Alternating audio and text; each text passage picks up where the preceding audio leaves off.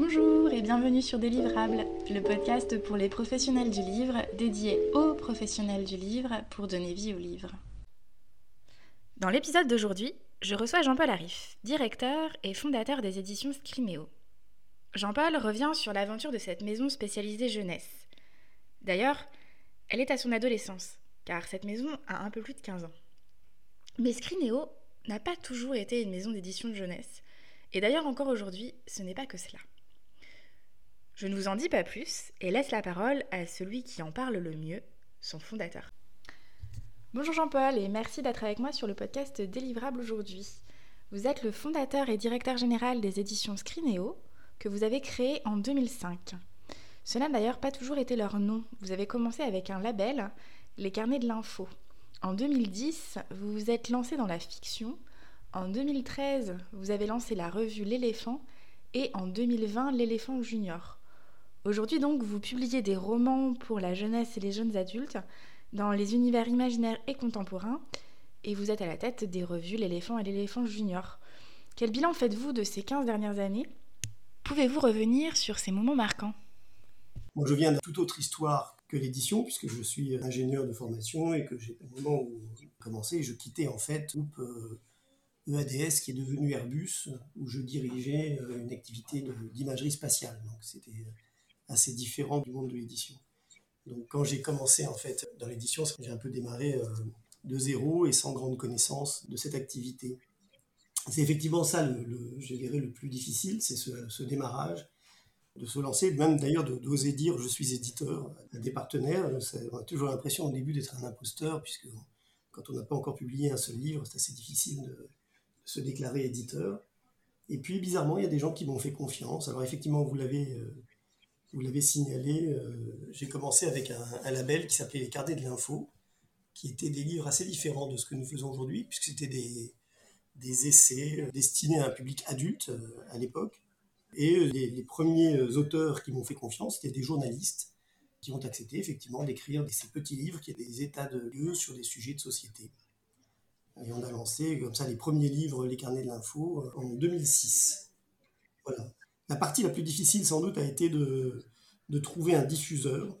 Et je dois dire que ça, c'est vraiment le, parcours du combattant, de réussir quand on a une idée, en fait, de, nouvelles maisons d'édition, de nouveaux projets, en tout cas éditorial, de trouver euh, le bon canal de diffusion. Euh, voilà, et ça, c'était dans les années 2005-2006 qu'il a fallu faire tout ce, tout ce parcours. Voilà pour le démarrage de Screeneo.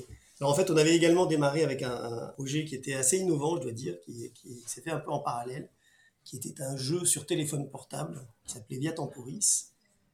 Bon, là, c'était peut-être le lien avec mon ancien métier d'ingénieur où j'avais besoin d'être encore adossé à la technologie. Alors, c'était une, technologie simple puisque le jeu se faisait par, par envoi de SMS. Et je veux dire, on était assez en avance puisque finalement, des, des jeux de pistes comme ça, avec des, en tout cas des smartphones, on en trouve maintenant euh, davantage. Alors, quand j'ai lancé ce jeu en 2005, il n'y avait pas encore de smartphone, donc c'était assez innovant. Voilà. Mais euh, on a continué une activité un peu de, jeu comme ça sur des plateformes numériques. Mais finalement, j'ai trouvé plus de, satisfaction et d'intérêt dans le, dans le, monde du livre. Euh, et, on s'est développé petit à petit plus dans le livre que dans les, les jeux multimédia euh, qui, entre guillemets, tournaient mal. C'est-à-dire que les, les, jeux sur téléphone portable étaient très vite devenus des, des, jeux un peu bébêtes. Et comme nous, on avait un peu une, une ambition déjà un peu pédagogique, bon, c'était peut-être un peu trop tôt pour se développer sur ce segment. Voilà un petit peu comment a commencé Screenio. Et donc après, vous êtes resté sur le livre? Oui, oui, alors après, effectivement, on a trouvé un, premier diffuseur de livres, ce qui a permis de, pas mal structurer l'activité. Pendant quelques années, on s'est développé sur ce créneau des, livres, euh, donc avec plusieurs collections. On avait une collection de, d'essais, on avait une collection de guides pratiques aussi qui marchait pas mal, qui s'appelait les guides de premier secours. Et ça, pendant quelques années, on, a, on s'est développé sur ce, sur ce canal. Puis on a eu envie de transformer en livre les, personnages qu'on avait mis dans notre jeu sur téléphone portable. Et c'est comme ça qu'on a décidé de se lancer dans l'édition jeunesse. Alors au début, évidemment, euh, on venait d'arriver chez Volumen à l'époque, je, me rappelle. Et notre responsable des ventes en fait, de, Volumen était un peu, euh, sceptique en nous disant, vous savez, se lancer dans l'édition jeunesse, c'est vraiment une autre activité, ce qui était vrai, hein, c'était une autre activité. Et enfin, bon, on a rencontré un certain nombre d'auteurs, on a eu des, plusieurs projets en, parallèle, et puis ça a été assez, euh, je pense, assez solide. dès le départ, puisque finalement la première série qui est sortie, c'était Les, mm. Hauts Compteurs, qui a, qui a, gagné le prix des Incorruptibles et qui a été un succès euh, commercial, donc qui a permis de vraiment lancer la, la maison d'édition sur ce, sur ce deuxième segment, qui était, donc ça, c'est à peu près dans les années 2010. Voilà. Et puis effectivement, petit à petit, on s'est plus développé en édition jeunesse qu'en édition euh, les carnets de l'info. Alors on continue de temps en temps à sortir des livres sous le label les carnets de l'info, mais c'est vrai que c'est devenu très marginal dans notre production. On s'est réorienté et on s'est même, je pense que ça, ça a été effectivement aussi le, fruit de l'apprentissage, on s'est euh, spécialisé. C'est-à-dire que ce qui posait problème en fait dans le positionnement des carnets de l'info, c'est que on était en réalité sur tous les rayons à la fois. on avait des, livres qui pouvaient parler euh, de développement personnel, mais aussi de, de, sujets médicaux ou de sujets voilà. Et en fait, finalement, quand on regardait dans une librairie, c'est à chaque fois un rayon différent. Et donc, ce qui faisait que pour installer, quand on est une petite maison d'édition, installer une marque qui est éclatée sur plusieurs rayons, c'était très difficile. Mm. Donc, euh, le fait de nous euh, recentrer sur l'édition jeunesse nous a permis d'être plus identifiés sur ce segment de l'édition jeunesse. Et c'est pourquoi on, a véritablement fait ce choix là depuis quelques années de se spécialiser en édition jeunesse. D'accord. Au niveau des tranches d'âge aussi, vous allez loin. Alors là aussi, effectivement, petit à petit, ça s'est organisé. C'est-à-dire qu'on avait commencé avec les premiers projets qu'on a eus qui étaient orientés à des, ados, des grands ados. Donc on a été assez vite identifié comme un éditeur euh, pour un public jeune mhm. adulte, avec des livres qui étaient effectivement plutôt dans le domaine de l'imaginaire, des littératures d'imaginaire. Donc c'est vrai qu'on a, on a continué à se développer dans ce segment des littératures de l'imaginaire pour un public jeune adulte. Et puis petit à petit, en fait, c'était pas uniquement ça notre ambition. C'est-à-dire que moi, j'ai toujours eu ce sentiment d'avoir envie de travailler sur, la pédagogie, donc de développer toutes les, composantes de la, de la, littérature jeunesse. Et donc petit à petit, on a, on a étoffé notre catalogue, on est descendu en âge, on, on s'adresse à des lecteurs plus jeunes. Pour l'instant, on ne fait encore que des romans, c'est-à-dire qu'on est de toute façon sur un public de, jeunes lecteurs, mais qui lit, donc qui ont déjà 7-8 mmh. ans. Mais on a développé toutes les, peut-être pas toutes, mais en tout cas beaucoup d'autres segments, donc euh, de l'historique par exemple. On a beaucoup de, de productions historiques, aussi bien pour des plus jeunes à partir de 8 ans que pour des ados. On a du contemporain avec des sujets de société qui sont traités là aussi pour les plus petits, pour les ados, pour les plus grands. Enfin, on a vraiment l'éventail de, des sujets euh, plus contemporains en fait. Alors notamment, on a toute une collection euh, destinée au collège qui s'appelle Engagé avec des vrais sujets de, qui se situent dans le monde des collégiens puis on a continué évidemment les littératures de l'imaginaire et en, essayant là aussi de toucher tous les âges avec euh, des premières lectures, euh, avec voilà, des, romans adressés à des 8-10 ans euh, en, littérature de l'imaginaire. Et puis évidemment, on va, on va plus loin et dans la littérature de l'imaginaire, on va même jusqu'aux adultes, puisqu'on a une, une branche littérature adulte mm-hmm. en imaginaire. Voilà un petit peu qui nous sommes aujourd'hui. Et il me semble que euh, c'était dans un entretien à, à Babelio en 2016, vous définissiez la ligne éditoriale de Scrinéo comme euh, l'éditeur du savoir et de l'imagination. Oui, alors en fait, c'est plus le savoir et l'imaginaire. C'est vraiment très très profond en fait dans notre ADN. Ce sont deux composantes qui font l'humain en réalité. Le, savoir, c'est véritablement euh, central dans notre démarche. Et l'imaginaire, c'est le corollaire nécessaire. C'est Victor Hugo qui disait euh, savoir, penser, rêver, tout est là. Vous voyez? Victor Hugo avait déjà cette même intuition. Et c'est vrai que on a les deux piliers, quoi. le, savoir d'un côté, surtout quand on a cette, ambition pédagogique que nous avons, et l'imaginaire de l'autre, parce que c'est aussi très important, quand on se développe personnellement, de développer aussi son imaginaire. Donc effectivement, ce sont les deux, les deux composantes sur lesquelles on a construit Scrineo. Alors, euh, et sur la partie savoir, notamment en, 2013, on a effectivement lancé euh, une revue de culture générale qui s'appelle l'éléphant, alors qui est effectivement un métier un peu différent, et ça on l'a appris en le faisant, hein, puisqu'au début on, découvre, hein, on découvre au fur et à mesure, mais effectivement on est devenu éditeur de presse euh, avec l'éléphant, mais l'ambition de l'éléphant c'était effectivement de, de donner aux lecteurs euh, des, dossiers de culture générale dans tous les domaines du savoir. Donc il y a, y a des sciences, il y a de la littérature, il y a de l'histoire, il y a de, de, la, de, la, psychologie. Enfin voilà, tous les domaines de la connaissance sont abordés dans l'éléphant avec un aspect un peu particulier qui était de travailler sur la mémorisation des connaissances, puisqu'on a dès le départ travaillé avec un laboratoire de sciences cognitives sur comment on peut aider le lecteur à retenir les notions qui sont exposées dans la revue Et pour ça, on a beaucoup travaillé sur la maquette, sur le rythme, sur, sur un certain nombre de choses, notamment euh, sur le jeu, par exemple, qui est un, bon outil pour mémoriser, sur les différents angles. Enfin voilà, donc toute la revue est constituée et construite autour de ces deux piliers qui sont euh, la transversalité des connaissances, donc la culture générale, et la mémoire, euh, pour essayer de retenir ce qu'on a lu. D'accord. Et, comment, on, comment on devient éditeur de livres Comment on devient éditeur de presse? Nous, on l'a fait comme ça en le faisant. Hein. Après, je pense qu'il y a d'autres parcours. C'est vrai que dès lors que j'avais décidé d'être éditeur, il fallait se jeter à l'eau parce que je ne pense pas qu'on puisse faire autrement en réalité quand on n'a pas la chance d'avoir pu avoir un parcours initial dans une maison d'édition. Donc voilà, le mieux, c'est d'apprendre en le faisant. Et puis en, essayant d'apprendre de ses erreurs, on fait beaucoup d'erreurs. Et c'est ça qui est formateur. Donc on, on corrige, on essaie d'ajuster au fur et à mesure. Et puis effectivement, on a découvert en faisant l'éléphant qu'il y avait un autre milieu qui est très proche du milieu du livre, qui est celui de la presse, mais qui est en fait très différent. C'est-à-dire que même si, euh, dans le fond, il s'agit de, travailler avec des auteurs et de produire des, contenus, en fait, tous les mécanismes sont différents, de, la relation à l'auteur qui est différente, euh, jusqu'à le, processus de commercialisation et même de, relation avec le public. On est vraiment dans deux mondes qui sont euh, parallèles, mais très Ça me fait penser, c'est Benoît Vaillant, le directeur général de Pollen, qui expliquait, parce qu'il a cette double casquette de distributeurs de presse et distributeurs de livres, et qui explique que c'est totalement, enfin c'est même des équipes différentes parce que c'est des métiers différents avec des temporalités différentes et, le temps de la presse est un temps beaucoup plus resserré. On ne peut pas anticiper autant que des représentants euh, du livre vont le demander trois mois avant et plus. Est-ce que c'est ah, ça, c'est une très grosse difficulté d'ailleurs hein, qu'on a, c'est qu'effectivement, on n'a pas du tout la même temporalité. En presse, tout va très vite. On peut décider d'un projet très vite euh, et, le lancer parce que les, temps de la presse sont assez courts. Alors ça ne veut pas dire qu'on va réussir. Hein. donc, euh, ce que je veux dire, c'est qu'on a une certaine. par exemple, pour les couvertures, les mhm. couvertures sont, faites en général assez tard par rapport à la date de lancement parce que euh, on, colle toujours un peu à l'actualité.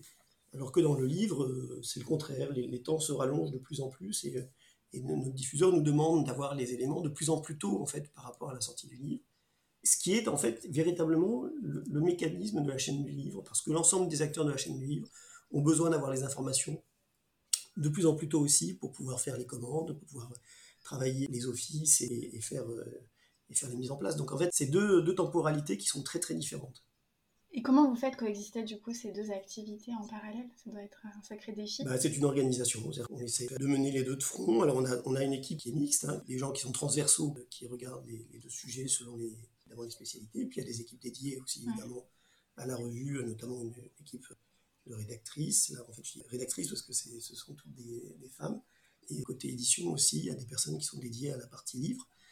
Mais il y a aussi des postes transversaux, notamment dans la relation client, dans, la communication, euh, etc. Voilà. C'est une équipe où on, essaye véritablement d'enrichir l'un avec l'autre. Parce qu'il y a beaucoup de sujets, même si ce sont deux métiers très différents, il y a beaucoup d'intersections quand même. Ne serait-ce que les auteurs, par exemple. On a pas mal d'auteurs qui, qui contribuent à la revue, mais qui sont aussi auteurs de livres. Puis il y a, aussi tout simplement la diffusion également, puisque la revue est diffusée également en librairie. Donc évidemment, il y a tout ce travail vis-à-vis de la librairie qui est commun entre les livres et la revue. Pour vous, c'est important, je, comprends bien, de, nourrir les synergies. Et donc, vous définissez la ligne éditoriale de Scrineo comme euh, le savoir et l'imaginaire. J'ai essayé de faire l'exercice de résumer votre ligne éditoriale en un mot. Oui. C'était la mémoire. Est-ce que je suis à côté ou est-ce que pour vous c'est ça fonctionne? Ça tombe assez juste. Alors c'est vous touchez juste sur quelque chose qui me touche bien. Moi je l'aurais peut-être pas dit comme ça, mais en réalité c'est mhm. très juste la mémoire parce que dans la mémoire il y a une composante euh, individuelle et une composante collective.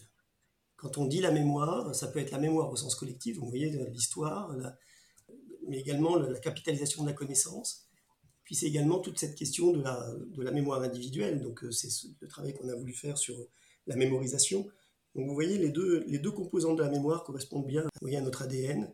D'ailleurs, euh, on, a fait une conférence autour de la mémoire euh, dans le cadre de l'éléphant il, y a trois ans de ça, je crois. On avait invité un certain nombre de spécialistes de la mémoire dans tous les, justement, dans tous les domaines, aussi bien des neurosciences que des historiens, que des, voyez, enfin, différentes disciplines. Que, il y a même, un, mentaliste qui est venu faire des, trucs assez impressionnants, ben, Fabien Olicard, hein, qui est assez connu, qui, avait fait une, démonstration justement. Puis un amnésique qui est venu, qui a témoigné de ce que c'est que, vivre justement la perte de mémoire. Donc il y avait toute une, série de conférences autour de la mémoire qui avait, eu un certain succès. Et du coup, ça nous avait encouragé. On a fait un hors-série aussi sur la mémoire, un hors-série de l'éléphant sur la mémoire. Donc vous voyez, la mémoire est, effectivement assez centrale dans notre démarche. D'accord. J'invite d'ailleurs tout le monde qui écoute à, aller voir cette introduction, l'introduction que vous avez faite à cette conférence, qui explique, je trouve, très bien. Oui, tout à fait. Par rapport justement à, à, ce qui a nourri euh, la réflexion autour de l'éléphant au départ. Et puis, vous en dites déjà des, beaucoup sur, ce que, sur votre démarche autour de la mémoire, justement. Et hum, vous avez aussi notifié en 2016 à Babelio que, je vous cite, pour l'instant, nous avons été surpris de constater que les lecteurs n'attendaient pas de contenu supplémentaire avec le numérique. Oui. Est-ce que c'est quelque chose que, que, vous confirmez toujours en 2021 ou, pas? En fait, euh, c'est une question assez vaste, hein, la question du numérique, parce qu'on euh, on peut le prendre par plein, plein, plein d'axes différents. Hein. Je pense que parfois, on, effectivement, on essaie de tout résumer sur un, un axe et évidemment, on, rate, rate, des choses. Alors, ce que j'avais dit là, c'était vraiment euh, vis-à-vis du, du, livre numérique, hein, de, de l'EPUB. D'accord. Et sur l'EPUB, oui, je pense que je dirais encore la même chose il y a eu plusieurs expériences. Alors c'est vrai que moi j'en ai pas refait récemment, hein, mais enfin en tout cas on en avait fait à l'époque des expériences de livres augmentés, euh, donc sous forme d'EPUB, hein, avec des services supplémentaires. On avait fait même pour l'éléphant d'ailleurs, on avait fait des, des éléphants sous forme d'EPUB interactifs, dans lequel, puisque dans, dans l'éléphant il y a beaucoup de jeux, euh, on faisait les jeux interactifs et on pouvait donc euh, avoir les réponses directement. Donc on avait un service supplémentaire. Ça n'avait rien donné et les expériences de livres qu'on avait faites, pas plus. Et je ne sais pas si les autres éditeurs ont eu de grands succès. Je pense que beaucoup d'éditeurs ont fait des essais, mais j'ai pas eu le sentiment que c'était là que ça se passait. nous, nos meilleurs succès sont des livres homothétiques, le livre papier, euh, quasiment à l'identique, sous forme de, d'EPUB, lisible sur une, liseuse. Euh, voilà. D'ailleurs en noir et blanc, voilà, très, très simple, avec des fonctions normales des liseuses. On tourne les pages, on a des, informations complémentaires. Enfin, il y a déjà un certain nombre de services qui sont offerts par les liseuses elles-mêmes mais pas plus en fait au niveau de, de l'EPUB. Moi j'ai l'impression que c'est toujours vrai. Et là je ne parle que du livre, de l'objet livre numérique. Après, il y a plein d'autres services du numérique. Et là, évidemment, il y a, au contraire beaucoup d'expériences intéressantes. Là, on est en train de faire un, partenariat avec une, plateforme qui se lance, d'application, de lecture. Alors là où c'est vraiment carrément, c'est une adaptation, c'est-à-dire on transforme le livre en quelque chose de plus interactif. Là, on est dans un monde d'innovation et on est en train de, lancer les premiers livres. Euh, alors là, la destination jeunesse, hein, pour le public jeunesse. Et là, on va voir ce que ça va donner. C'est vraiment le, démarrage, mais je trouve ça très intéressant de, suivre. De la même manière, il y a un certain nombre de services qui sont sur les sites euh, qu'on utilise. voilà, il y a beaucoup de choses. Alors, on a des projets, par exemple, d'aller toujours plus loin dans les services rendus aux, lecteurs euh, au travers du numérique. Alors, par exemple, pendant le confinement, on avait offert des, des lectures à certaines personnes qui s'abonnaient en fait sur notre site à ces services de lecture gratuite. Mais voilà, il y a plein de choses qu'on peut faire en fait en numérique. Mais je pense que ça dépasse le cadre du livre numérique parce que justement, comme c'est foisonnant, comme il y a déjà beaucoup de services euh, dans les applications et, sur les sites, le, public qui achète un livre numérique, lui, s'attend simplement à avoir un livre. Voilà. Il ne cherche pas forcément à avoir d'autres services sur ce livre-là. Pour l'instant, ça peut évoluer. Et il y a une dernière étape, du coup, dans tout le parcours de Screenéo, de l'éléphant, dont on n'a pas parlé, c'est la création de l'éléphant junior en 2020. Oui, c'est vrai, bah, on est encore un petit peu en phase de lancement. Hein. Pour nous, c'est, ça y est, il va bientôt avoir un an, effectivement. Bon, bah, c'est vrai que c'était audacieux, puisqu'en fait, on a eu cette période un peu difficile. On a, dû, euh, on a quand même dû décaler un peu le lancement. On l'a finalement lancé en, juin 2020, donc au moment du, déconfinement, mais enfin, c'est vrai que c'était pas la meilleure période pour lancer un magazine. Bon, mais enfin, ça s'est plutôt bien passé. On, connaît une, croissance depuis. Euh, là, pour l'instant, on est plutôt dans cette phase de lancement et on est plutôt content puisqu'on a dépassé les objectifs qu'on s'était fixés euh, pour, cette phase de lancement. Aussi bien au niveau du nombre de ventes que du nombre d'abonnements. Donc euh, voilà, pour l'instant, on, poursuit. On a même un peu changé la, formule, on a augmenté le nombre de titres. Ça, c'est un peu venu à la, demande des, lecteurs. on, a constaté que le, les lecteurs qui sont ciblés, qui ont, qui ont une dizaine d'années, au départ, on était parti en trimestriel, et un trimestriel, c'est pas assez, en fait. Euh, il faut un rendez-vous plus régulier pour ce public-là. Donc aujourd'hui, on est à 8 numéros par an, ce qui, est, ce qui est déjà plus proche de ce que souhaite ce lectorat. D'accord. Alors que pour l'éléphant, vous êtes, c'est un MOOC tous les trois mois en fait. Oui, oui, c'est toujours un trimestriel. Alors on a quand même des hors-séries, mais c'est un peu différent. C'est-à-dire que dans le modèle de l'éléphant junior, par exemple, l'abonnement, c'est vraiment huit numéros. C'est-à-dire qu'on a vraiment les huit numéros qui sont servis. Alors qu'effectivement, au niveau de l'éléphant, pour l'instant, le, modèle de l'éléphant, c'est toujours un, trimestriel. Il y a des hors-séries, soit thématiques, soit euh, on a un hors-série jeu, par exemple, qui marche très bien, qui est un, récurrent annuel tous les ans. On a notre hors-série jeu qui sort au moment de l'été. L'été, ouais. Et qui a trouvé son public, là aussi, d'année en année.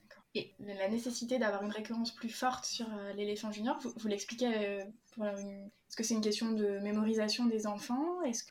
Non, je pense que c'est c'est vraiment le goût des enfants. Vous savez, les enfants, je pense que enfin, quand ils aiment bien quelque chose, ils ne sont pas prêts à attendre trois mois que ça revienne.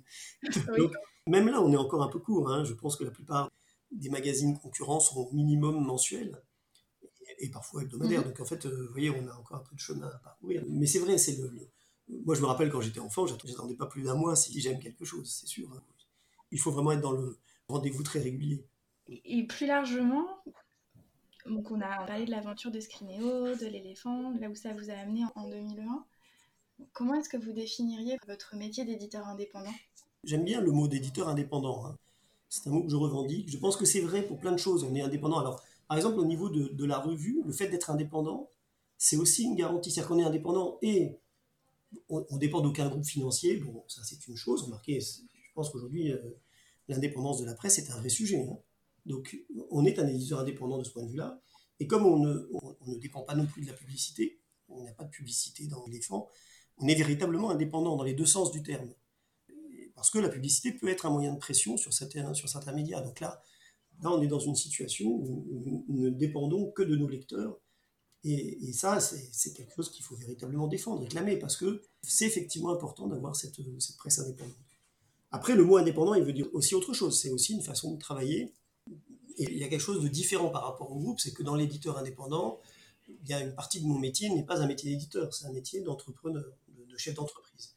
Et ça, effectivement, je pense qu'un éditeur qui est dans un groupe n'a pas cette composante-là, normalement. Hein. C'est-à-dire que, logiquement, il doit se concentrer uniquement à son travail d'éditeur et toutes les fonctions euh, managériales sont euh, mhm. tenues par d'autres, voilà, selon l'organisation du groupe. Après, j'imagine que toutes les variantes euh, existent. Voilà, ça, ça crée quelque chose de véritablement différent parce que j'ai en fait, du coup, et de fait, moins de temps à consacrer au livre. Alors, je ne suis pas seul non plus à être éditeur, j'ai une, une, éditrice à temps plein, Floria Guilleneuve, qui, euh, qui, elle, pour le coup, se consacre réellement 100% euh, au, au, livre, à l'édition. Mais du coup, moi, effectivement, j'ai pris un peu de recul par rapport à ça. Je suis plus directeur éditorial qu'éditeur, même s'il y a encore un, bon nombre de livres que je, travaille comme éditeur. Voilà. Mais c'est vrai que là, de ce point de vue-là, mon activité au jour le jour est sans doute assez différente de, celle d'un éditeur euh, dans un groupe. Alors après, c'est aussi ce que j'aime.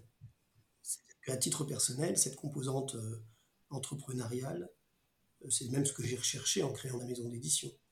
C'est-à-dire que je trouve là une liberté absolue qui est extrêmement satisfaisante et ça vraiment je, je la, je, ne l'abandonnerai pour rien. C'est vraiment euh, là qu'on s'épanouit, parce que quand je dis liberté, c'est vraiment liberté. C'est-à-dire mhm.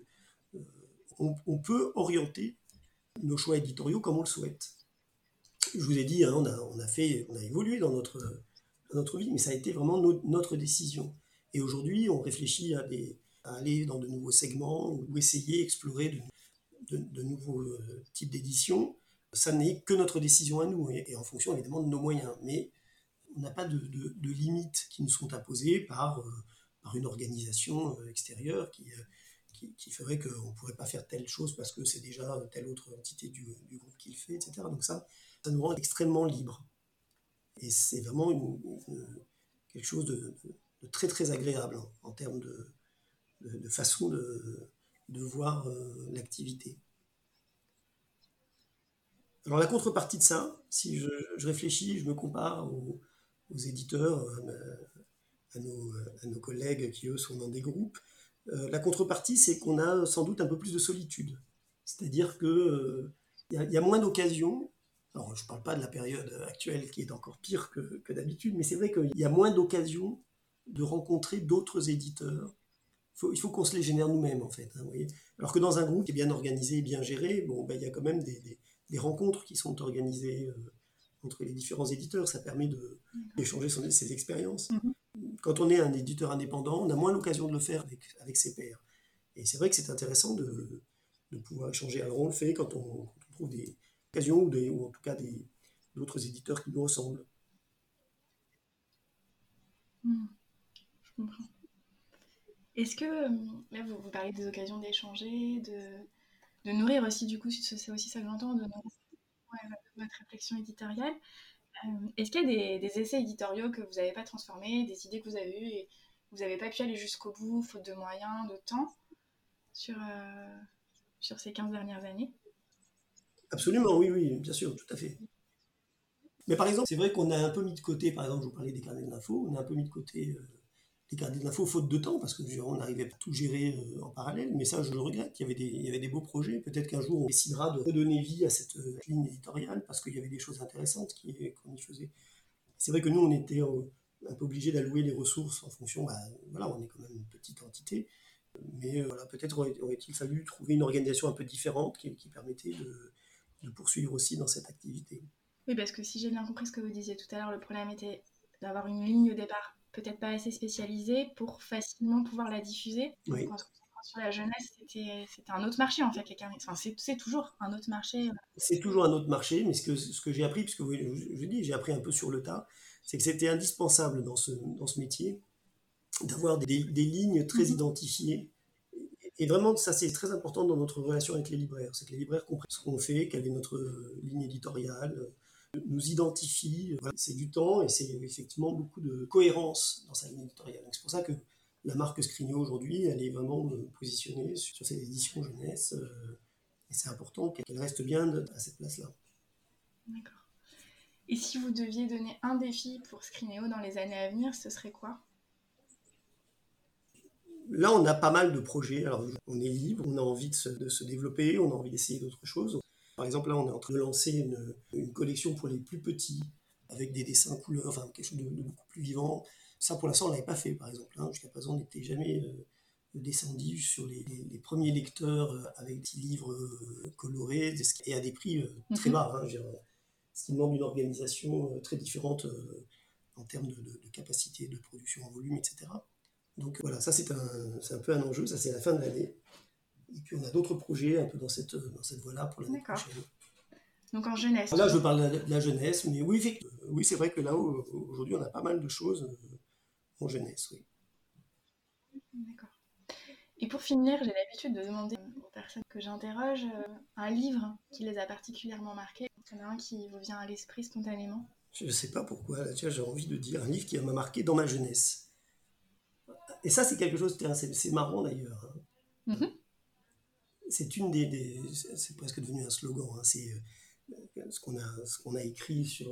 On avait fait des tote bags et on avait écrit euh, les lectures euh, jeunesse nous façonnent pour la vie. Et ça, je, le crois vraiment. C'est-à-dire, je crois que c'est pour ça que je, crois beaucoup à ce métier d'éditeur jeunesse. Je pense qu'on a une responsabilité essentielle, c'est que ce, qu'on donne à lire aux, enfants va les marquer, et de manière profonde et durable. Et moi, effectivement, j'ai un, livre comme ça qui m'avait beaucoup marqué quand j'étais... Alors j'étais au collège hein, quand je l'avais lu, c'était Vipère au point d'Hervé Bazin. voilà. Et ben, ce livre m'avait bouleversé. C'était, vous ne pouvez pas imaginer d'avoir une mère qui n'aime pas son enfant. Enfin, mhm. en tout cas, c'était comme ça que c'était ressenti par l'auteur. Et c'était, euh, voilà, un, livre qui m'a marqué. Vous voulez en dire plus ou, ou pas forcément? Ah bah parce que, bon, d'abord, j'avais, j'avais adoré le style de... Vraiment, j'avais trouvé ce livre d'une, d'une énergie incroyable. En fait, on avait le sentiment que cette... que cette vie terrible, c'est, vraiment euh, presque l'histoire d'une résilience. C'est-à-dire comment un enfant qui a une relation euh, plus que conflictuelle. Vraiment, dans Vipère au point, la mère est une, on l'appelle folcoche, c'est une, enfin, il l'appelle comme ça. C'est un, un monstre en fait. Hein, c'est vécu comme ça. Hein. Et en même temps, ça lui donne une énergie absolument euh, incroyable. Et il va devenir un grand écrivain, peut-être grâce à ça. Donc oui, ça, ça, je trouve qu'en termes de, d'éducation sur la, la résilience, c'est très fort. Les livres formeraient donc la jeunesse. Sur ce souvenir très personnel, on conclut donc l'épisode du jour. Merci beaucoup Jean-Paul d'avoir pris le temps de partager tout ça avec nous, pour votre temps, ces souvenirs, ces moments partagés autour de la jeunesse, de la mémoire. je vous remercie. Et à bientôt. Retrouvez Délivrables, le podcast dédié aux professionnels du livre, dans les semaines et mois qui viennent, tous les jeudis, pour parler cycle de vie du livre, questions, transmission et réponses dédiées pour que vivent les livres dans toute leur diversité. Lire, écouter, parler et échanger. Je vous parlerai de situations concrètes. À chaque fois, vous trouverez sur le site www.delivrable.com des notes de l'épisode. Vous pouvez dès aujourd'hui suivre son actualité sur Instagram et LinkedIn sous l'identifiant Délivrable. Attention, sans et. Et surtout, n'hésitez pas à partager ces podcasts à vos collègues si vous pensez qu'ils peuvent leur être utiles. À bientôt